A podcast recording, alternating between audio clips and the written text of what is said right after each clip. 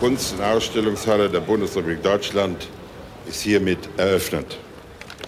Die Sonne strahlt auf das dezent blaue Sakko von Bundeskanzler Helmut Kohl, als er diesen Satz im Juni 1992 ins Mikrofon spricht. Der Wiener Architekt Gustav Peichel ist auch dabei, denn die markante Architektur geht auf sein Konto. Ja, von Bescheidenheit halte ich ja nicht viel. Was soll's denn? Und das Kulturbauwerk muss ja in Bescheidenheit Zeichen setzen. Und das geht schon nebeneinander.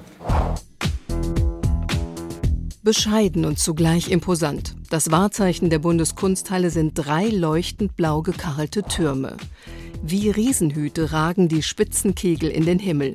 Zur Straße hin wird das Gebäude von Stahlsäulen flankiert.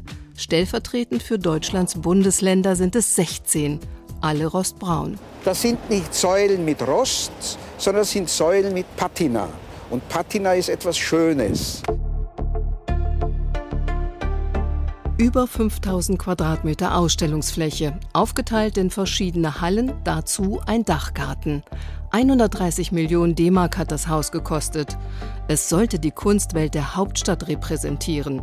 Als das Museum fertig war, hatte Bonn den Titel allerdings schon an Berlin verloren. Kritische Stimmen fragten damals, braucht es das jetzt überhaupt noch? Natürlich braucht es das.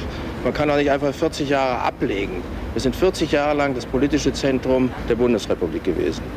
Und dann macht man doch nicht plötzlich zack und geht wieder zurück.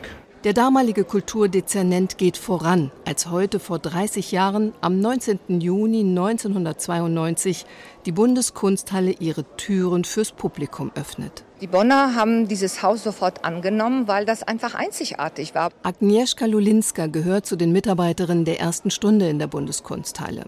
Anders als viele Museen hat es keine eigene Sammlung. 280 Ausstellungen in 30 Jahren.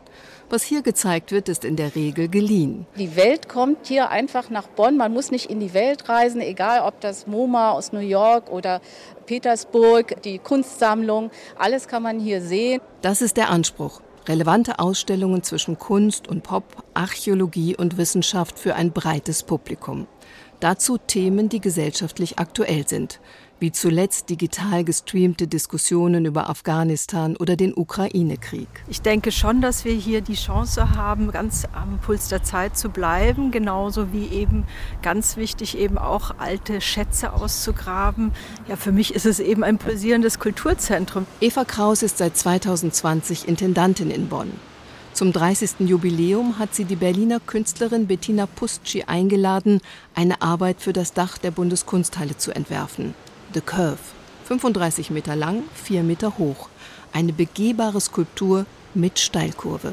The Curve zitiert die legendäre Teststrecke auf dem Dach des Fiat-Konzerns in Turin. Und dieser Moment der Beschleunigung und Bewegung, den das symbolisiert, der hat mich interessiert. Und so wollte ich jetzt zum 30-jährigen Jubiläum der Bundeskunsthalle auch hier eine Steilkurve errichten. Eine Rampe in die Zukunft für die Bundeskunsthalle, in der Kultur für alle angeboten wird.